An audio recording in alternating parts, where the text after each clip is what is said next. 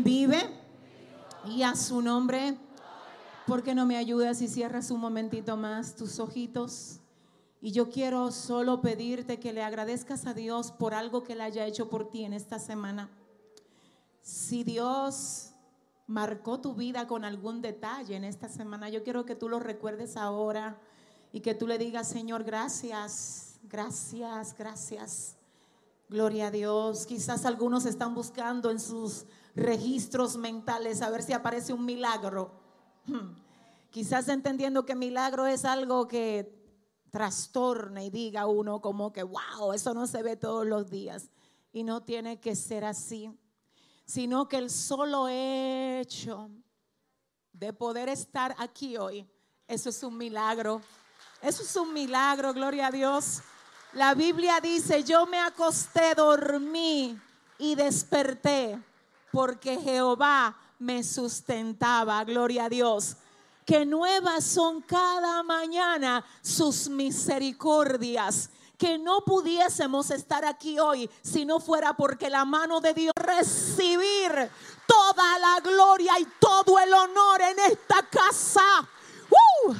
en esta ciudad, en todas las naciones. De día y de noche es oída su voz.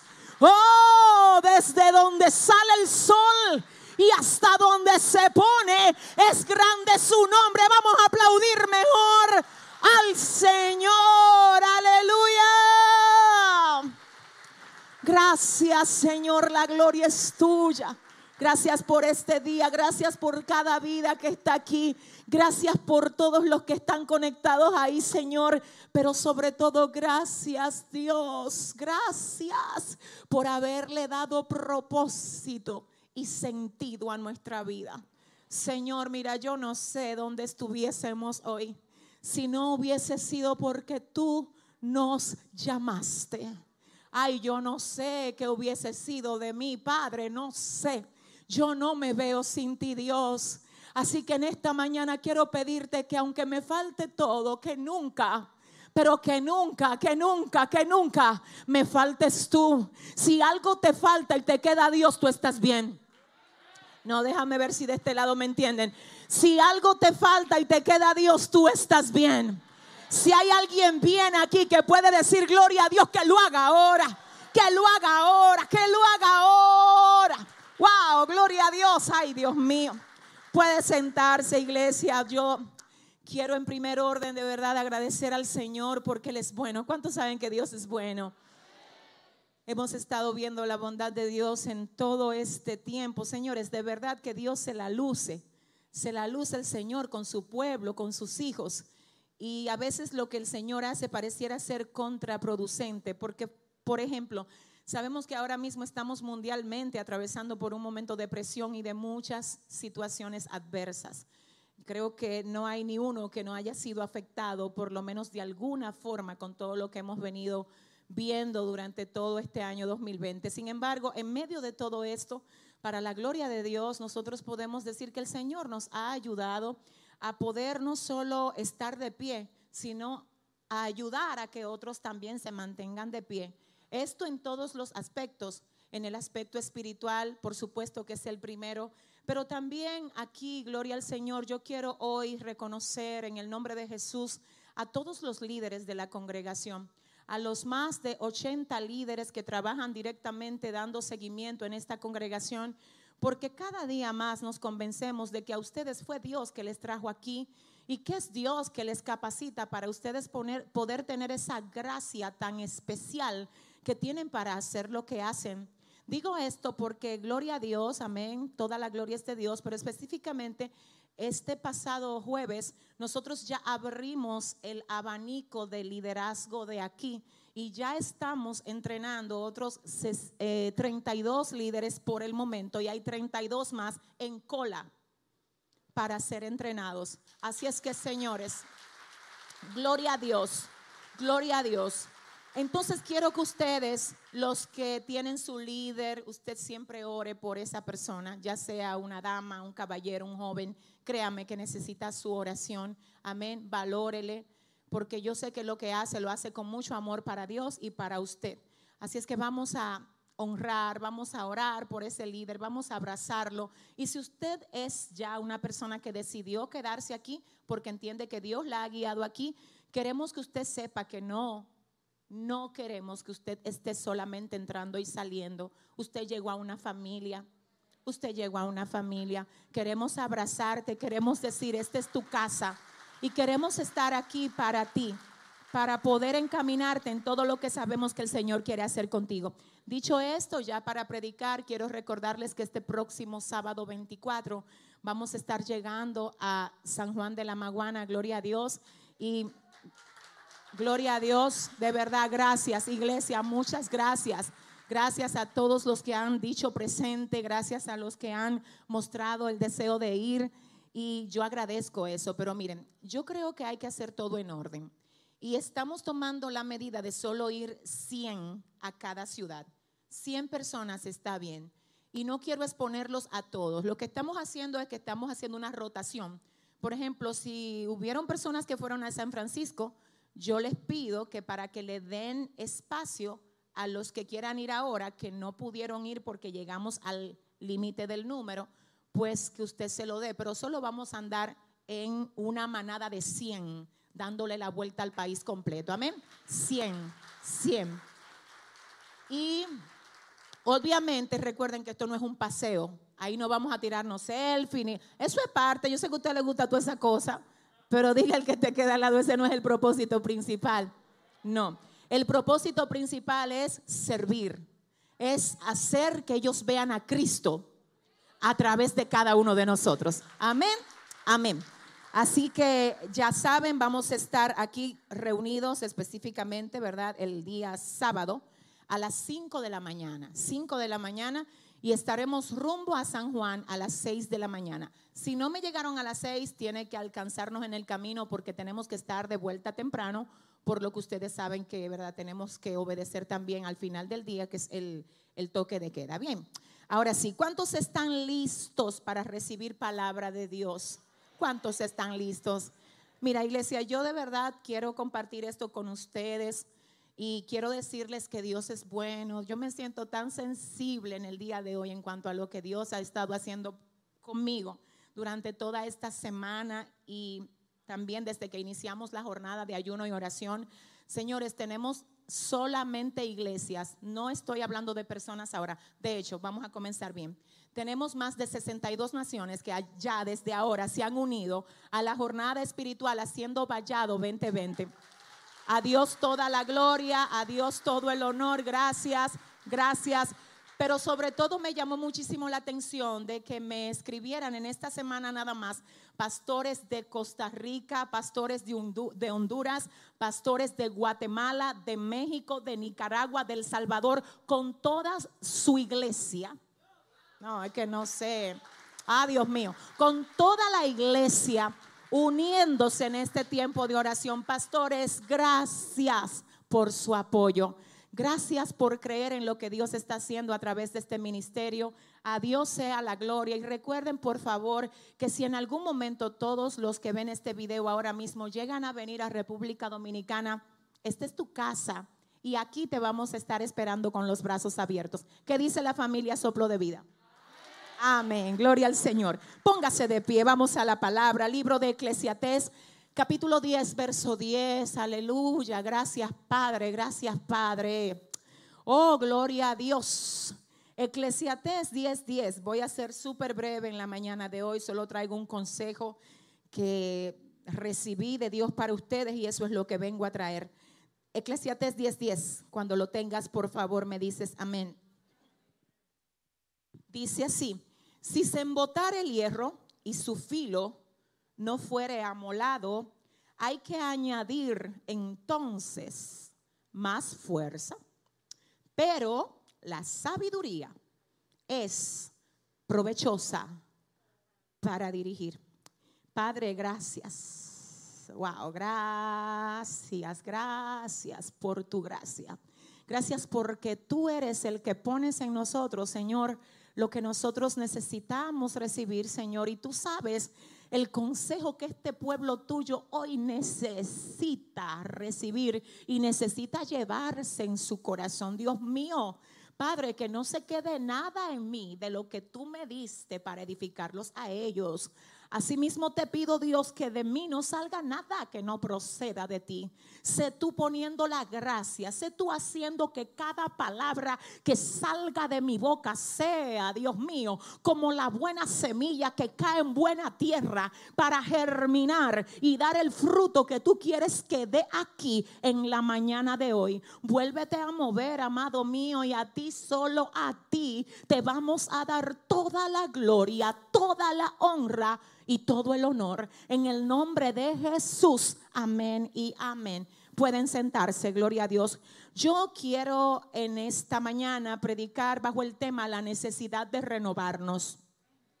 La necesidad de renovarnos, gloria al Señor. Saben que la Biblia es un libro de sabiduría. La Biblia es nuestro manual de vida y es nuestro mapa. La Biblia no es solamente para que usted la tenga en la cartera ni la tenga en la casa. Es aquí que hay que tener la palabra de Dios. Es en el corazón. Porque el día que se te queda en la casa, si la tienes en el corazón, tú vas a estar bien.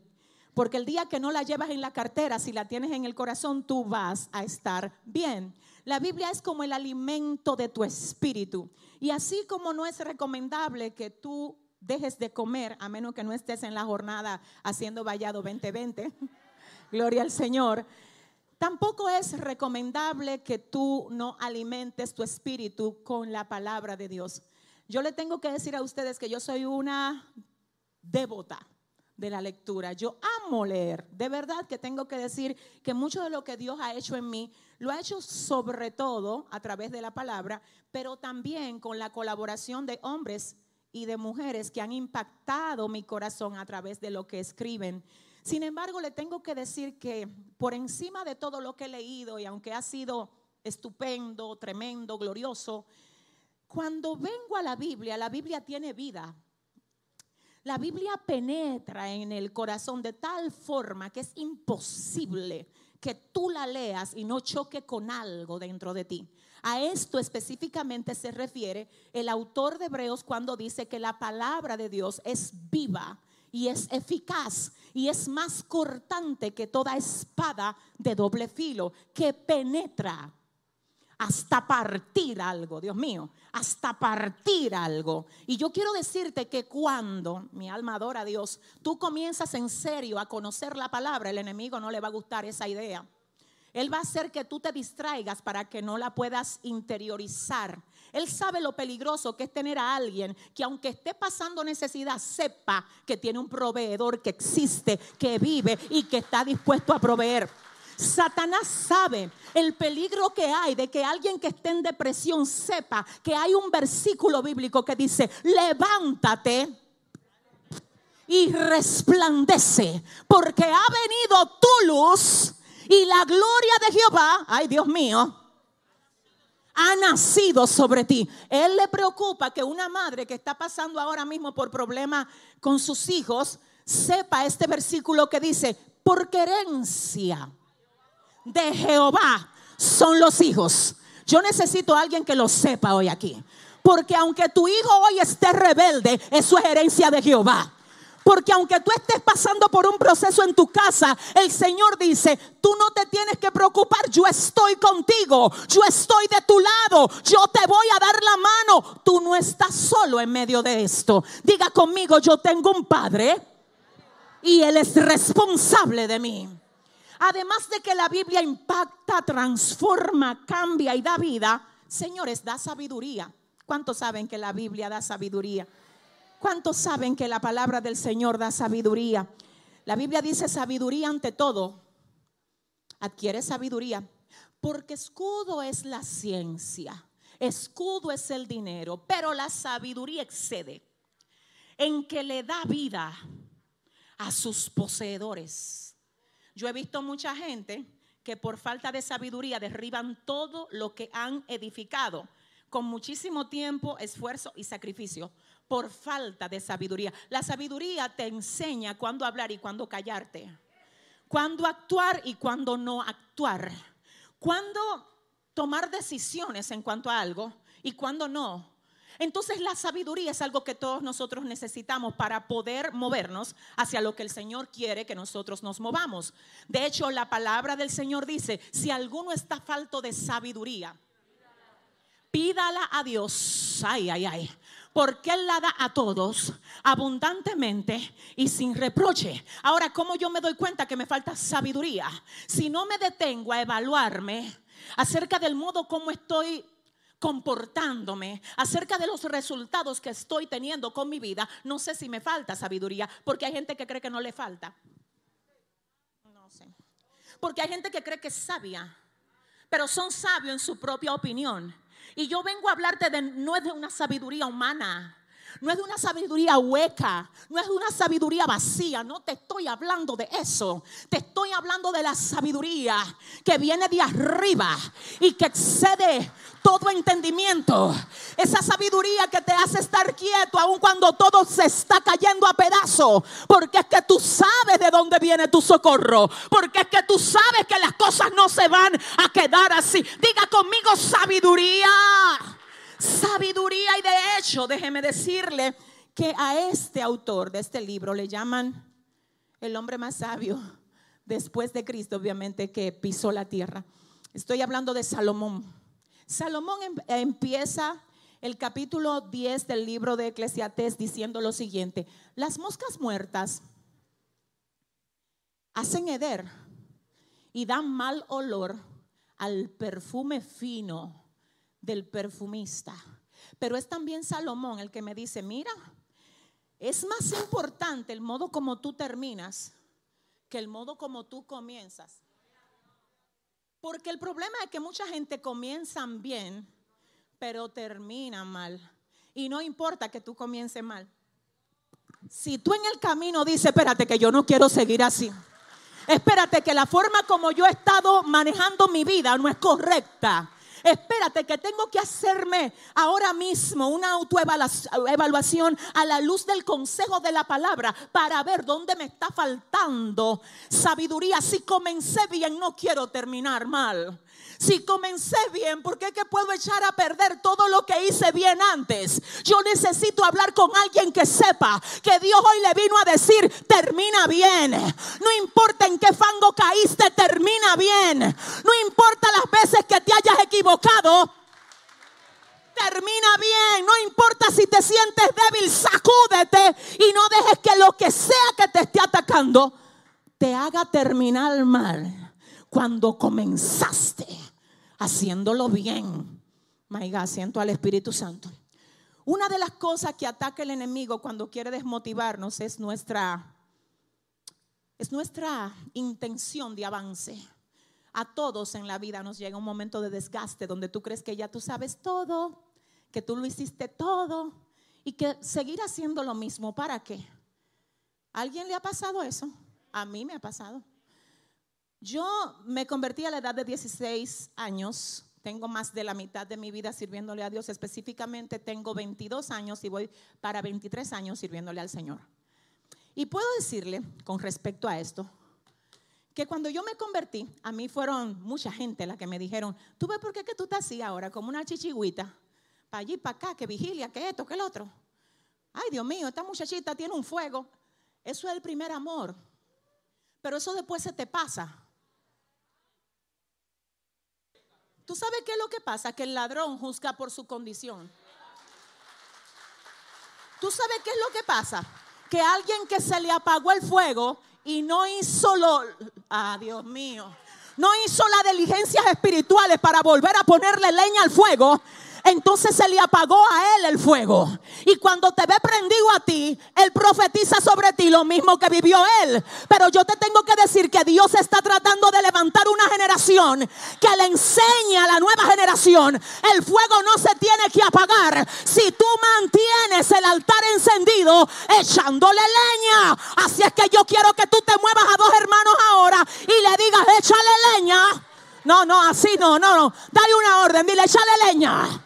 No lo dejes apagar. Si se apagó, vuélvelo a encender. No lo dejes. No lo dejes. Ay, pero prepárate que aquí ahorita se te ve el primer amor. Tengo noticia, no sé, cuando viene a ver esa persona está conectada. Te tengo noticias. El amor que yo sentí por Dios hace 22 años está multiplicado por 7, por 70. No, lo pensé bien, por 7 mil. El fuego no se puede apagar. El fuego no se puede apagar. El fuego, ¿cómo así, pastora? Oh, Padre, escucha esto. Comenzaste comiéndote, comiéndote al mundo. No te pasaba una vida por el frente que tú no le dijeras algo. Ve a la iglesia. Recibe de lo que yo tengo. Todo el mundo dijo, ay, espérate. Esto como que está, esto es otra dimensión. Todo eso estaba muy bien. Hasta que poco a poco ya no hablabas tanto de lo que hablabas al principio. Ya no tenías la misma fuerza ni el mismo entusiasmo. ¿Qué pasó, pastora? Con Dios no pasó nada. Con el fuego de Dios no pasó nada. Dios enciende el fuego, pero usted tiene que poner la leña. Déjame yo aclarar eso. El fuego de Dios no se apaga. Si el fuego en tu vida se apagó es porque tú no le echaste leña. Pero en cuanto a lo que tiene que ver con Dios, Dios no se mueve. Él no cambia. Si tú sientes que Dios está lejos, no fue porque Él se movió. Él no se mueve. Él es inamovible. En cuanto a su carácter, Él siempre está donde está. Él en Él no hay sombra de variación y no hay mudanza, dice la palabra de Dios. Pero ¿cuál es el problema? Que no importa qué tan lleno esté tu tanque, si tú solamente le das para adelante y no te detienes a llenarlo otra vez, ¿qué tú crees que va a poder pasar con eso? Puede ser el vehículo del año 2020, la que tú quieras, la marca que sea. Maserati, ayúdenme los jóvenes, ¿qué más? Solté unos códigos muy fuertes, no. Lexus y esas cosas, ¿verdad? Puede ser la marca que sea, si no tiene combustible. Tú puedes tener todo lo que tú tengas, si tú no tienes combustible. My God. El problema de mucha gente no es que Dios los abandonó. No es que yo no le queda más nada que hacer. Tú tienes demasiado por hacer todavía. Por algo tú todavía estás aquí. Por algo tú todavía estás aquí. El problema de mucha gente es que se le acabó el combustible y ahora hay que andarlo jompeando para arriba y para abajo. Y con una grúa, ven, tú no vas a venir el miércoles. Yo no te vi el lunes. Pero ¿dónde tú estabas que hace tres meses que no va a la iglesia? Dile al que te queda al lado, mírame el favor, ponte a prender el fuego. No, así no, dile, mira, prende la llama. Prende la llama. Dios mío. Ay, si yo pudiera con palabras expresar qué es lo que siento por el Señor. Ay, si yo pudiera decírselo a alguien qué es lo que pasa conmigo. Alguien me dijo, ¿cuántas horas tú duermes? No duermo mucho. Duermo 3, 4 horas porque el propósito me despierta a las 3 de la mañana a orar no duermo mucho porque el propósito me hace acostarme a las 2 de la mañana escribiendo. Yo no, no, Dios mío, alguien tiene que saber que cuando tú estás lleno de la gloria de Dios, tú no andas ratrando la chancleta de que, ay, sí, ay, sí. Yo le decía el otro día a los líderes que estaban aquí, mi esposo se ríe mucho conmigo porque él ve cuando yo me levanto, yo me levanto haciendo así, a la sábana, y él se ríe y dice, Dios mío, y es como quien dice, mundo, para allá voy. Necesito dejar legado de Cristo en esta nación. Necesito dejar legado de Cristo. Por donde quiera que Él me envíe legado, diga conmigo legado. No, no, empuja a dos personas y dile, préndete. Dile, mira, deja, deja todo lo que quiera cargarte en esta mañana, todo lo que quiera oprimirte, échalo fuera y vuélvale a decir a su hermano, préndete. El autor de Eclesiastés viene y me dice ahora, si se embotara el hierro y su filo no fuera amolado, hay que añadir entonces más fuerza. Si se embotara el hierro y su filo no fuere amolado, hay que añadir entonces más fuerza. Abraham Lincoln, el decimosexto presidente de los Estados Unidos, dijo, dame una hacha y dame seis horas para yo talar un árbol. Y yo voy a pasar cuatro horas afilando el hacha y dos talando el árbol. Se dice que en una ocasión alguien llegó a una finca, a una hacienda, y miró que había un hombre cansado porque estaba tratando de tumbar un árbol por casi todo el día. Alguien se acerca y le dice, wow, pero qué difícil ha sido eso. Se ve que estás bien maltratado, bien agotado. Y él dice, sí, estoy muy ocupado talando este árbol y llevo como ocho horas aquí y todavía no termino. Alguien le dice, ¿por qué tú no haces una pausa? Haz una pausa para que saque filo. Porque si tú sacas filo,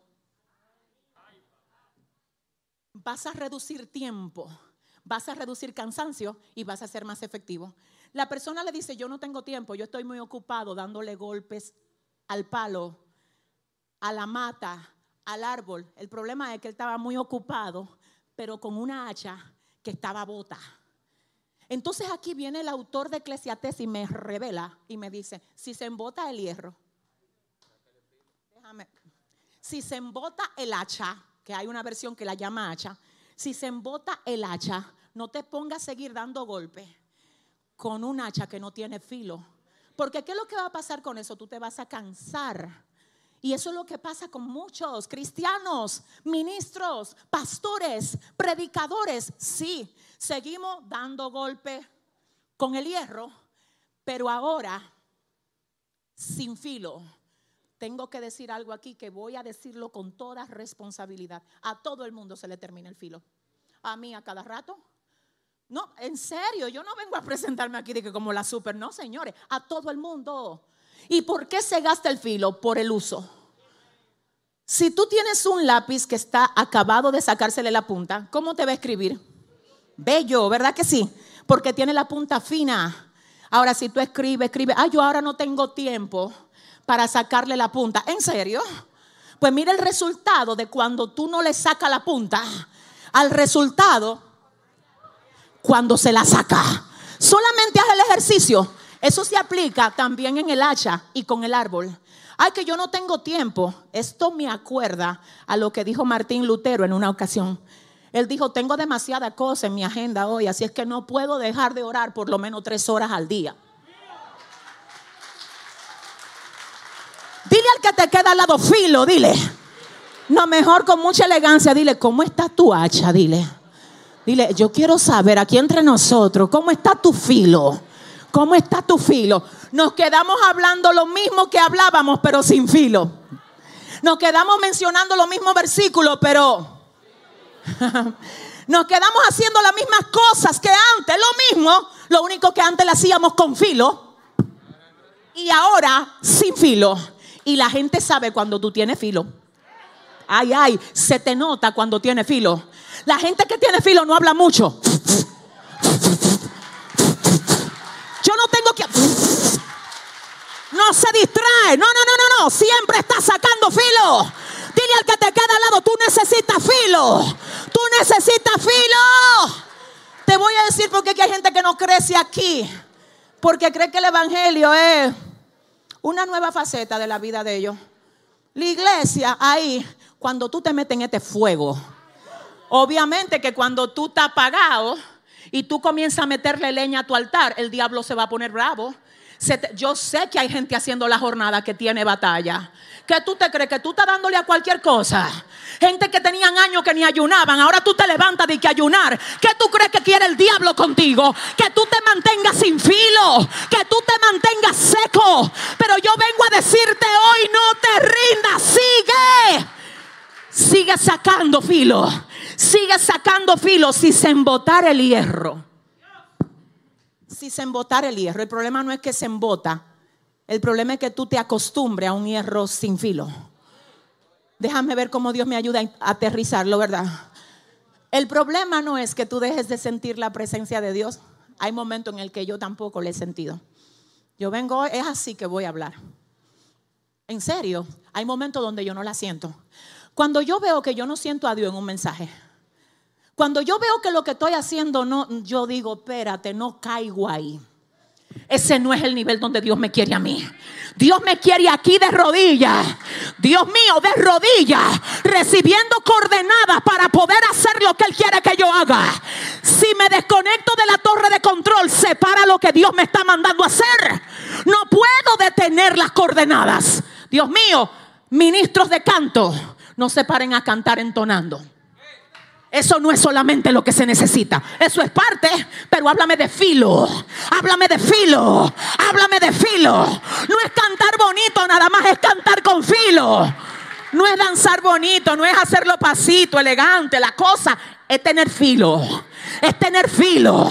Que aun cuando tú agarres este micrófono, los diablos tengan que correr. Filo, filo, filo. Que cuando tú pasas por un lugar, la gente te diga, pero ¿y qué es lo que tú tienes? Dile al que te queda al lado filo. Dile, prende la llama y saca filo. Prende la chata, ya, ya, Prende la llama y saca filo. Oye esto. Hay gente que creen que no necesitan estar conectados con el Señor. Y la Biblia dice en el libro de Juan, capítulo 17 al, perdón, capítulo 5, verso 17 al 19, que en una ocasión a Jesús lo interrogaron porque él sanó a un enfermo en el día de reposo. Vienen los fariseos y le dicen, tú no sabes que tú no puedes trabajar en el día de reposo. Ahora él viene y dice, mira, ustedes están frente al Señor del día de reposo. Ellos vuelven y le cuestionan y le dicen, ¿cómo así? Y él dice, lo que pasa es que mi padre todavía trabaja. Él no para de trabajar. Y como mi papá no para de trabajar, yo también hago lo mismo. Si mi papá no para, ¿cómo yo me voy a parar? Te voy a decir algo, tú necesitas meterte en algo que te dé vida. Tú necesitas conectarte a algo, mi alma adora. Cuando tú estás conectado a algo, donde algo se te necesite, en algo que tú puedas dar lo que tú portas, eso te va a dar vida. Si tú de verdad quieres sentirte vivo y avivar la llama, llénate de Dios y después lo que tú recibes, impártelo en otros impártelo en otros. Alguien dijo que el servicio es la renta que nosotros pagamos por vivir en la tierra. ¿No entendieron? Déjame ver si Dios me ayuda. Alguien dijo, el servicio es la renta que nosotros pagamos por vivir en la tierra. Escucha esto. O sea que Dios dice, llénate, pero después que tú te llenes, no te quedes con ese fuego sentado ahí. ¿Qué tú vas a hacer? ¿Qué tú vas a hacer? Necesito a alguien aquí que entienda, mi alma adora a Dios, que hay algo en lo que tú puedes ser útil ahora. Hay un espacio esperando por ti. Por ejemplo, tú me preguntas a mí, el que no sepa en qué trabajar aquí, que venga, venga donde mí, venga. ¿Qué trabajo hay aquí? Trabajo hay aquí que yo le voy a decir a usted en qué usted será útil para la gloria de Dios. Nadie se me quede sentado ahí, Dios mío que todo el mundo aquí esté haciendo algo para la gloria de Dios. Tú no viniste aquí a estancarte, tú viniste aquí a usar el filo, tú viniste aquí a usar el filo. ¿Dónde está la gente que sabe que Dios la trajo aquí para usar el filo? Diga conmigo la importancia de renovarme. ¿Por qué es importante que nos renovemos? Porque es que no vamos a poder ser todo lo que Dios quiere que seamos si no lo hacemos David en una ocasión sintió abandono de la presencia de Dios.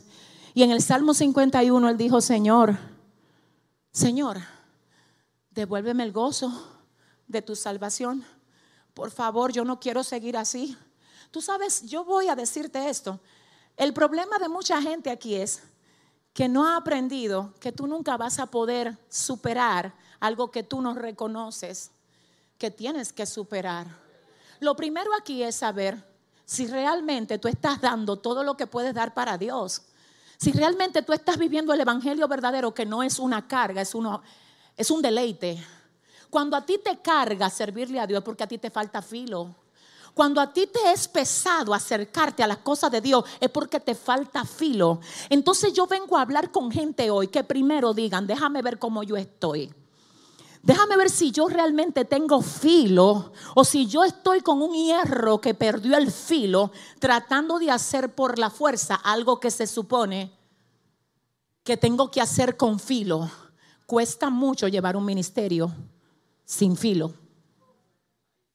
Por eso es que hay pastores que se sienten tan cargados. Por eso es que hay líderes que se sienten tan cargados. Porque es que cuando pierdes filo, tú tienes que hacer por la fuerza lo que antes tú hacías por filo. Cuando tú tienes filo, tú no tienes que coger lucha para que la gente te respete. Y cuando tienes filo, quiero que me oigas, amor. Cuando tú tienes filo, aún el irrespeto de los demás, si te lo tiran, en el aire, tú te lo llevas porque tú tienes filo. Pero cuando no hay filo, todo lo que te tiran, tú estás ya forzado de por sí. Entonces todo lo que pasa, tú sabes que sobre un cuchillo con filo no se puede poner nada. Dime por qué. Lo corta. Cuidado, te dicen a ti, no te han dicho. Cuidado con ese machete. Ay, ese cuchillo corta. Aún tú usándolo bien, ten cuidado cómo lo usas porque corta. Yo quiero que se hable eso de ti en el mundo espiritual. Cuidado, cuidado, cuidado. ¿Para dónde que tú vas? Le dice Satanás a los demonios. Para la familia de fulana. Cuidado, cuidado. Pero ¿a quién es que tú le vas a hacer la guerra? Cuidado. Ese filo está nítido, fino, por tu pasar por ahí. Puede que no te vaya bien. Y así te quiere Dios. Confilo en la mañana orando. Confilo en la semana ayunando. Confilo en el día leyendo la Biblia. Confilo dedicándote a lo que Él quiere que tú te dediques. Pero no solamente en el área espiritual que tenemos que tener filo. Deberíamos de tener filo en nuestras cuatro áreas de vida. Y ese va a ser el segundo mensaje de ahorita. Para que usted lo oiga, la segunda parte de esto es, entonces, ¿cómo desarrollo filo y en qué área, pastora? Si usted le va a dar un aplauso, déselo bien. Escucha esto. Aquí hay un pensamiento que a mí me parece interesante. No confundas actividad con intimidad. La actividad te desgasta, la intimidad te renueva. Cuando usted cree que trabajar es sacar filo, le tengo que decir que el trabajo desgasta. Lo que realmente saca filo es la intimidad. Yo le tengo que decir a ustedes, mis amados, con muchísimo respeto, que yo acabé ahora mismo de escribir, de hecho hace dos días exacto, que le puse el último punto al próximo libro que vamos a lanzar el día 20 de noviembre. Es el libro más grueso de todos los que hemos escrito hasta ahora. No es un libro cualquiera. Tengo que decir que porque se divide en dos partes. Está la parte teológica, dando la introducción al libro acerca de la persona de Cristo, y luego está la parte práctica. Pero yo escribir eso, en la casa todo el mundo se me quedaba dormido. Yo tenía la intención de, que, de esperarme. A las 11 estaba todo el mundo bebiendo café. Dije, pastora, la vamos a acompañar. Mi amor, yo estoy aquí para ti. Gloria a Dios. Cuando daban como las 2 de la mañana, estoy aquí para ti. Pero gracias, gracias a todos. Ellos, no lo hicieron mal, señores, durar a las 2 de la mañana sin usted ser el que esté escribiendo un libro. Está perfecto. Ahora, ¿para dónde que yo voy? Que yo me acostaba a las 4 escribiendo y cuando me acostaba era pensar en lo próximo que iba a poner en el papel. Yo no sé si alguien, yo no sé si alguien, espérate, el problema es este. Eso es la actividad, la actividad. Pero tú sabes dónde yo recibía la renovación y el filo. Cuando dije voy a ayunar por esto. el, el vallado de este año mío es esto para que donde quiera que llegue rompa, para que donde quiera que llegue levante, para que donde quiera que llegue ministre. Para esto no es de que, ah, que yo voy a escribir un libro, no, es que Dios te tiene que dar el filo. Dios te tiene que poner el filo y eso es lo que pasa. Entonces, ¿qué pasa? La actividad desgasta, pero la intimidad renueva y te da las coordenadas. Ay, ay, ay, y te da la gracia yo quiero que cuando tú hagas algo, siempre lo hagas por dirección de Dios. Si tú te pones a levantar un negocio con filo, ese negocio no va a fracasar. Tú sabes que hay gente que se pone a abrir negocio de que porque ellos cuadraron, que eso es lo que está ahora mismo dando. Eso está ahora mismo dejando dinero. Eso yo veo que si calculo aquí, hago aquí. Usted se pone a hacer cosas teniendo un padre que sabe todo sin primero consultarlo a él. Porque puede que le esté dando beneficio a otro, pero a ti te guía Dios. Y el Señor, parece que a alguien le estoy hablando. Parece que a alguien le estoy hablando. Déjate de estar abriendo negocio como si tú no tuvieras un papá que dice, ven que yo te guío. Déjame ver qué es lo que tú quieres hacer, señores. Mi alma adora a Dios. Hay gente tomando decisiones de cosas a las que si pasara tiempo en oración para dedicárselas y presentárselas al Señor, le fuera bien. ¿Tú sabes lo que dijo Jesús? Yo no hago lo que yo quiero. Yo hago lo que veo que el Padre hace. Pero ¿dónde era que Jesús veía lo que el Padre hace? Oiga bien, la mayoría de comentaristas dicen que era que pasaba cuatro y cinco horas orando antes de ir a la actividad.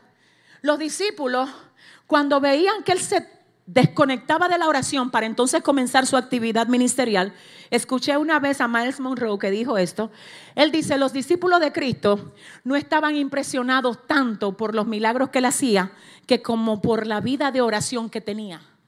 Porque él se levantaba de orar y entonces decía, vengan acá, vamos allí ahora, vamos a Bethesda. Y en Bethesda encontraba a un paralítico de 38 años así. Y solamente entraba y le decía, ¿quieres ser sano? Y el paralítico decía, pero yo tengo 38 años aquí. Y cuando se mueven las aguas, nadie tengo que me arrastre allá. La mentalidad de gente esperando que el otro, sin saber quién es que tiene al frente. Yo vengo a hablar con alguien a quien hoy Dios le dice: Estoy frente a ti, te pregunto, ¿quieres conectarte conmigo para sacarte filo? ¿Te sientes cansado? Necesitas filo. ¿Sientes que ya nada tiene sentido? Filo. ¿Te sientes turbado? Filo. ¿No sabes qué hacer? Necesitas filo. Maiga, siento a Dios. Hay gente que cree que lo que necesita es dinero y lo que necesita es. Hay gente que cree que lo que necesita es gente que la apoya y tú lo que necesitas es. Hay gente que cree que lo que necesita es una casa propia, un carro propio. Si tiene filo, todo lo demás. No, es que aquí alguien tiene que creerlo. Si tú tienes filo, si tú tienes filo, tú sabes que hay gente esperando incluso una promoción en su trabajo. Pero hace rato que perdieron el filo. Entonces viene otro con filo. Ay, pero yo tengo 30 años en esta compañía. Pero ¿y quién quiere una hacha? 30 años sin sacarte filo. Usted tiene que sacarse filo, ser tan bueno como usted era, como usted era el día uno. Actualícese, actualícese. Usted ve las mujeres que no se peinan ni nada. Déjame ver que ya me metí en un problema aquí. Dile a tu vecina, manita, tiene que sacarte un poco de filo. Mire, le voy a decir algo. Le voy a decir algo. Mire, le voy a decir algo. Escuche esto, la renovación interna de uno vale muchísimo más que lo externo. Pero eso no significa que usted me va a andar a mí.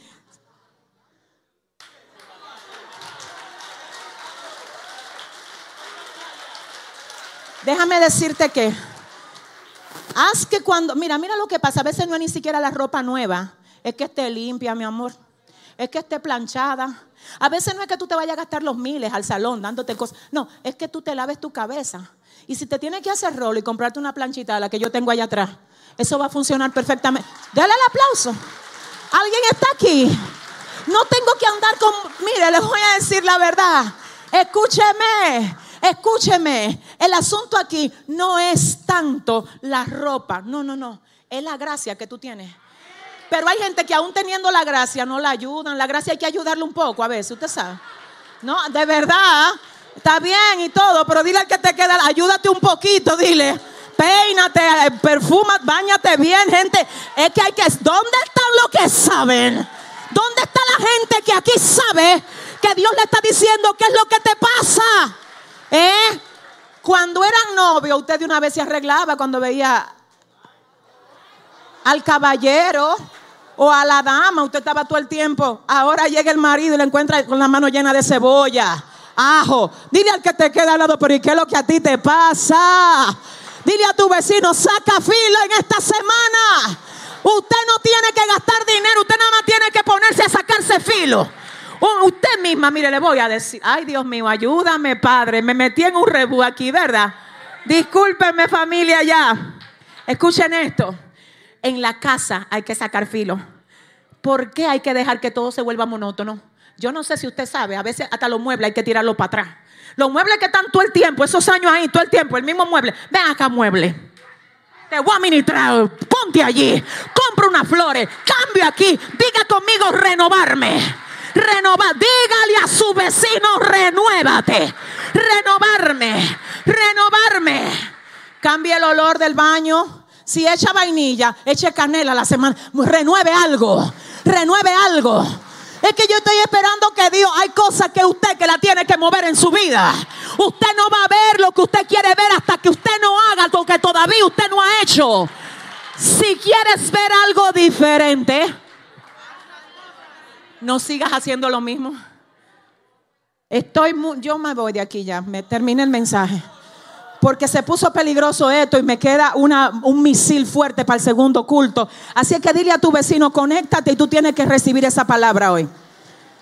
Termino el mensaje con esto. Si te sientes desgastado, hay que examinar por qué te sientes así. Y te voy a decir algo que me marcó, mi esposo me lo compartió hoy, y fue con respecto a alguien que fue donde un médico y le dijo al médico, me siento sin deseos de vivir, siento como que ya lo vi todo y nada me motiva, nada me motiva. El médico le dijo, es verdad, pues hacer algo contigo. Yo quiero que tú vayas al lugar que más te inspiraba antes y ve solo. Ve al lugar donde tú cuando ibas se te alegraba el corazón. El lugar donde esa persona iba, el paciente, era al mar, a la playa. Y ahí se fue. El médico le dijo, dura tres horas ahí tranquilo, sin celular y sin nada. Conéctate con eso. Y dime, cuando tú pases ahí tres horas, ¿qué tú escuchas? ¿Qué es lo que escuchas? Él escribe en la primera etapa del tiempo y dice lo mismo. Después que se entró en eso, comenzó a oír cosas diferentes. Porque estaba tan predispuesto de que ya todo era lo mismo. Ay, Dios mío. Señores, hay gente que el problema lo tienen ellos. Van aquí, van allá. Yo estoy harto de todo esto. ¿Y qué fue? Lo mismo. Pero son ellos que tienen el, problema. Dile al que te queda al lado, pero el problema lo tiene tú, manito, a veces. Pero ¿qué pasa cuando comienza a haber un rompimiento? Él comienza a percibir y comienza a encontrarse con lo que le movía. Como si le hubieran removido la basura del corazón. Y como si la vida se la hubieran desenterrado. Dice que él entonces comienza a sentir eso que él sentía cuando iba ahí. Tremendo, poderoso. ¿Y saben lo que pasó? Que después de un rato más, en la, porque fueron tres recetas, el médico le dice, ahora dime, si tú tuvieras la oportunidad de comenzar de nuevo hoy otra vez, sabiendo que si tú no has terminado aquí, tú no puedes darle un término a algo que todavía no te lo han mandado de arriba. Si tú hoy con esta con este renacer, con este movimiento que esto ha traído a ti, solamente piensa, ¿qué tú pudieras hacer? Olvídate de lo que lograste allá atrás. Porque si te pones a ver lo que lograste allá atrás, puedes sentirte satisfecho. Tú al espíritu. Si yo me pongo a ver, yo no miro mucho para mi librero. Para la gloria de Dios hemos escrito ya siete libros. No miro para allá porque me puedo sentir conforme. Dije, wow, siete libros. Nada de eso. Nada de eso. Terminé, comienzo otra vez desde cero. Yo cierro y abro otra vez. No he terminado no he terminado, escucha, escúchame. Ahora el médico le dice, piensa como que hoy es tu día uno. ¿Qué hicieras? ¿Vas a seguir arrastrando los pasados éxitos? Que tú eras la, empleada de honor, un cuadrito que tiene en la pared como, como 15 años. Eso me lo dieron en el 90 a mí cuando yo trabajaba. Dile al que te queda al lado, dile, pero ¿y qué es esto? Empújalo y dile, mira, renuévate. Así mismo hay dos o tres que nada más ven contando unos testimonios de que en el 79, cuando yo estaba yendo. Óyeme, ¿cuáles son los testimonios nuevos? ¿Dónde están los reconocimientos nuevos? ¿Dónde están los mensajes nuevos? ¿Dónde están las canciones nuevas, Ariel? ¿Dónde están las ministraciones? ¿Dónde está la danza nueva? ¿Dónde está el servicio nuevo? ¿Dónde está lo nuevo? Lo nuevo. Te digo algo, me gusta esto, porque luego de ahí Luego de ahí, lo tercero, él le dice, luego solamente haz la pausa y piensa, ¿por qué era que tú te sentías tan gastado? Identifica por qué. Y él dice, ciertamente me desenfoqué. Me desenfoqué y pensaba que era para mí que yo vivía. Por eso yo entendí que ya yo terminé.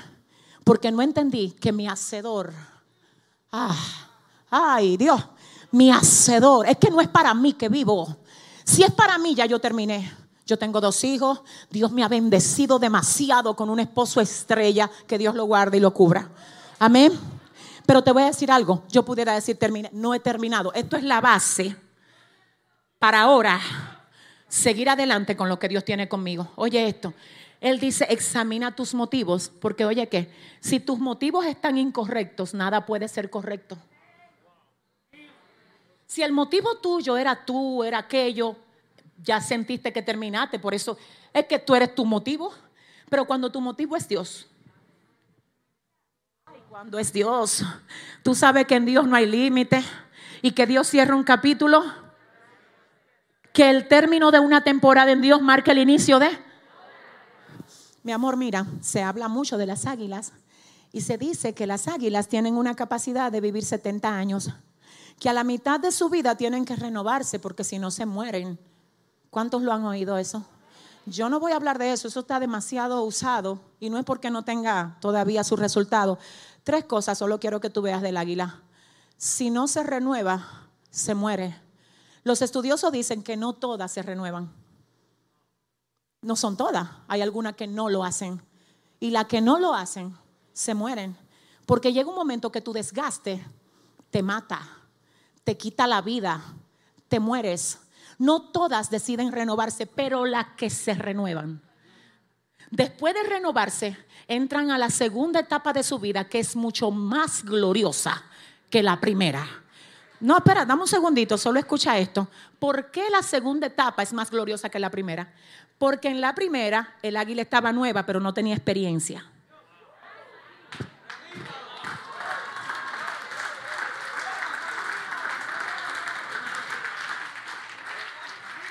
Eso es lo que pasa con mucha gente. Nuevecito, vuelan sin experiencia.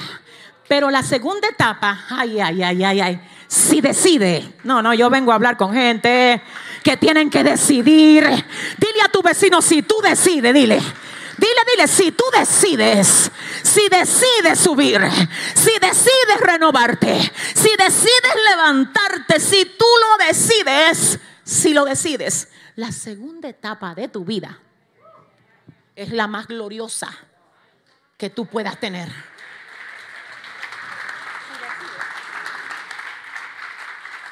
Es tu decisión, tú decides. Ahora bien, ¿qué hay que hacer para renovarse, pastora? 150 días apartado de todo. 105 meses, si mis cálculos no me fallan, apartado de todo. ¿Tú sabes qué? Cualquiera dirá 150 días, 5 meses apartado de todo. Siempre valdrá la pena renovarnos por 150 días para poder tener otros 40 años de gloria. ¿Por qué es más gloriosa la segunda etapa? Porque la experiencia no se improvisa. Y porque hay gente que lo que han vivido en su vida, ustedes ven ese señor que está ahí, ese señor que viene aquí tranquilo, y muchos cuando vienen a ver ni saben quién él es. Después de Dios, ese hombre, mire, yo creo que una de las personas que yo más respeto en esta vida, él es mi padre espiritual, se llama, eh, se llama Elvis Samuel Medina. Demasiada sabiduría en un hombre, demasiada honra le tengo yo a ese ser humano. Pero le digo algo, yo no llego ahí. Yo quisiera llegar a la mitad. Ese hombre ahora mismo es un águila con una experiencia, mi alma adora a Dios, que yo digo, miro así, y yo digo, Señor, ayúdame a tener la mitad de eso. Y oiga, ¿para dónde que voy con esto? Mi alma adora a Dios. Cuando yo tenga la, la necesidad de renovarme, yo lo voy a hacer como el águila. Lo voy a hacer como el águila, porque luego de que me renueve como el águila, con todos los defectos que tuve atrás, con todas las fallas y todos los errores, pero renovada, Ahora no solo vengo con pluma nueva para acá. Ahora usted no solamente viene con un pico nuevo. Ahora usted sabe dónde no pisar porque ahí hay un hoyo.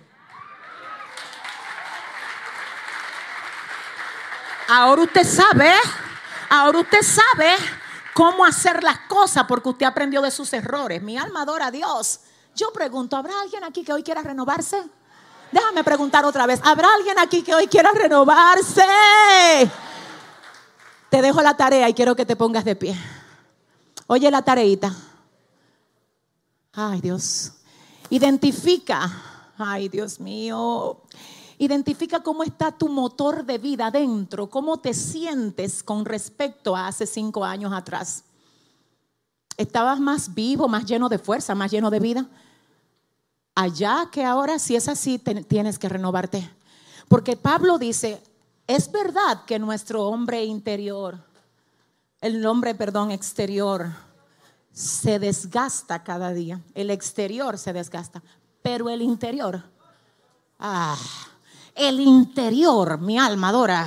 El interior tiene que renovarse cada día. El exterior se desgasta, el interior se renueva. Y la Biblia dice en el libro de Proverbios 4, verso 18, la senda del justo es como la luz de la aurora que va en aumento, que va en aumento, que va en aumento.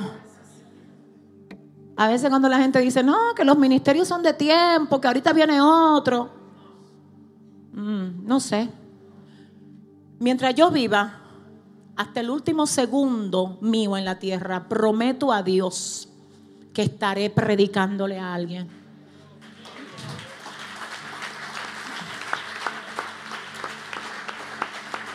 Ahí hay un espacio ahora para que tú digas, Señor, yo quiero renovarme, pero no puedo sin ti. Porque quizás ese sea el caso de algunos. Quizás algunos están cansados de vivir y sienten que no tienen sentido para seguir haciéndolo, que nadie les valora o que todo se volvió igual. Hoy Dios abre un espacio y te dice, mire el universo de cosas que hay para ti todavía. Pero necesitas que yo te acompañe para que puedas llegar hasta ellas. Mi alma adora a Dios. Dios, gracias. Quizás, aleluya, tú eres de las personas que dices, wow, yo no he tenido, como llaman, la suerte de ser valorado. A veces Dios permite que nosotros pasemos por cosas no solo para saber cómo las cosas se hacen, sino cómo no se hacen. Y tú te conviertes en un maestro no solo de lo que aprendiste porque lo viste bien, sino de lo que aprendiste porque lo viste mal. Entonces, como tú no recibiste de otras personas lo que se suponía que tienes que recibir, hoy Dios te prepara para que tú lo des a aquellos que deben recibir de ti. Así que yo estoy hablando de una renovación desde adentro hacia afuera y pregunto, ¿quién quiere hoy que Dios le ayude a entrar en ese proceso? Yo quiero saber si hay una vida aquí que quiere a Jesucristo en su corazón hoy. Porque dice, yo quiero y necesito que Dios me ayude a cambiar de vida, a cambiar de rumbo. Tengo a alguien que levanta su mano y dice, yo quiero a Jesús hoy en mi vida. Yo quiero que el Señor me cambie, que me cambie. ¿Dónde estás? Levánteme la mano la primera vida que hoy viene al altar a entregarle su corazón a Jesús. Tengo una vida aquí que diga, yo sé que fue a mí que Dios me trajo para hablarme en la mañana de hoy, yo pregunto porque sé que hay alguien, mi alma adora a Dios. Y quiero que tú no tengas temor y que con toda valentía levantes tu mano y ahora mismo te dispongas. Dele el aplauso al Señor. Puede pasar. ¿Quién más? ¿Quién más viene? ¿Quién más viene al altar en la mañana de hoy? Que me levante la mano, mi alma adora a Dios. Hacemos el llamado extensivo para las personas que están ahí en las redes sociales. Pregunto, de ustedes, de ustedes que están ahí, ¿habrá alguien que diga yo quiero a Jesús hoy? Solamente tienes que ponerlo en el chat y te garantizo que la misma oración que hagamos aquí será tan efectiva allá como lo es aquí. Así que pregunto, en las redes sociales, ¿habrá alguien que diga yo necesito a Jesús hoy? ¿Sabes que aquí hay más personas? Aquí hay más. Aquí hay más. Hay gente que no pueden dejar un vicio que han tratado de dejar porque tú necesitas ayuda y tu ayuda viene de Dios. La Biblia dice que al que el Hijo del Hombre libertare, mira, ese será verdaderamente libre. Te estoy hablando a ti. Alguien que siente un vacío en su corazón y sabe que Dios te trajo hoy aquí. No fuiste tú el que quisiste venir. Fue que Dios te trajo. Dámele el aplauso. Dáselo fuerte. Dáselo fuerte. Ah, Dios mío.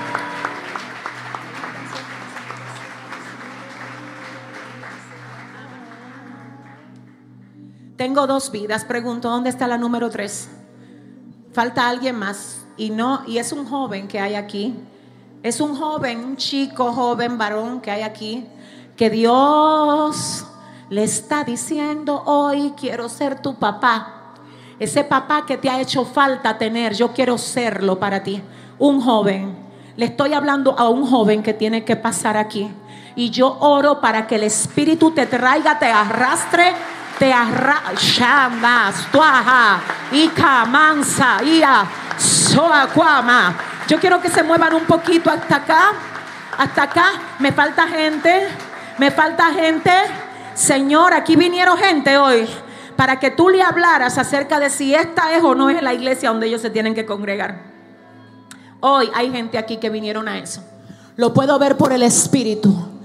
Aquí no tratamos de decirte ni convencerte para que tú te quedes aquí. De hecho, lo que te voy a decir ahora es esto. Escúchame, que sea Dios que te guíe y no tu propio deseo. Aquí recibimos al que Dios trae y si Dios lo trajo, qué bueno. Pero hay gente que se mueven porque no aguantan presión de formación en otro lugar. Sabes que si Dios te trajo, bienvenido eres.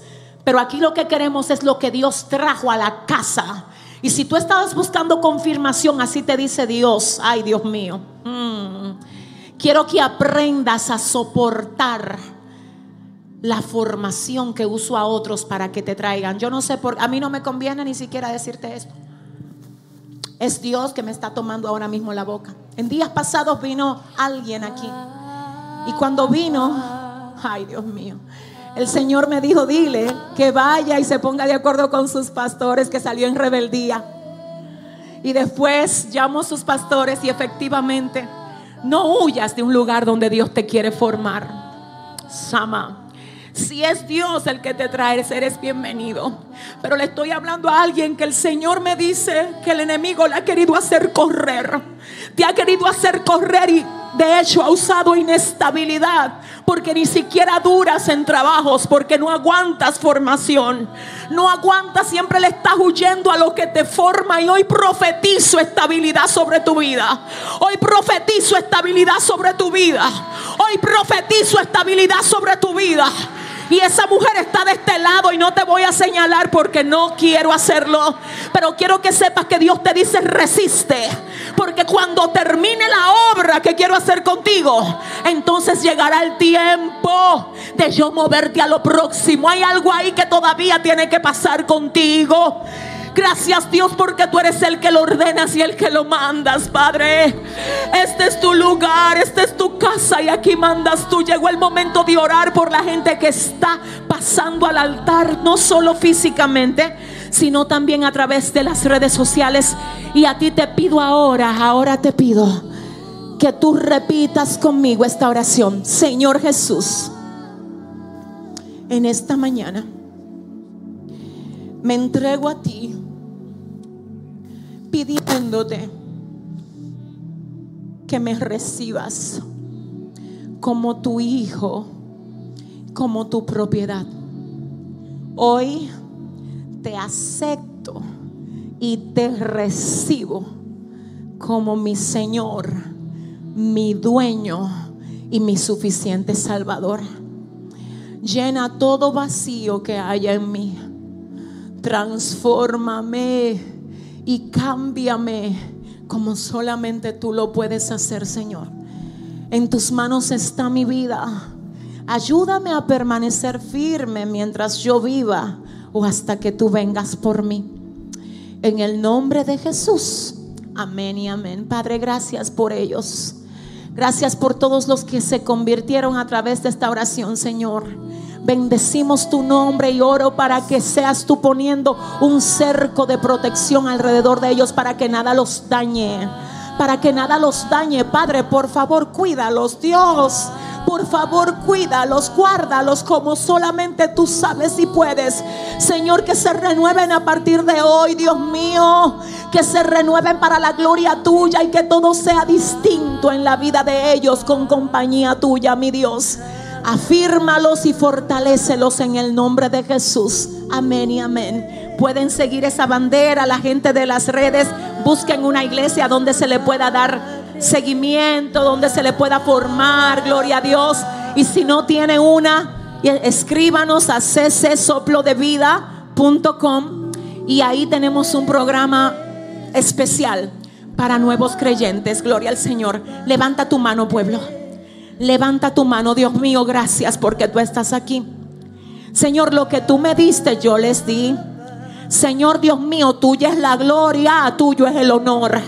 Padre mío, yo bendigo tu nombre, bendigo tu nombre, mi Dios por todo lo que tú haces continuamente aquí.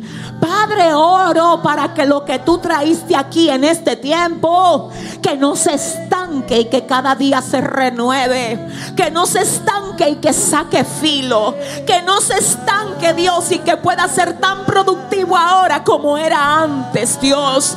Oro por cobertura ahora, Señor, iniciamos una semana nueva.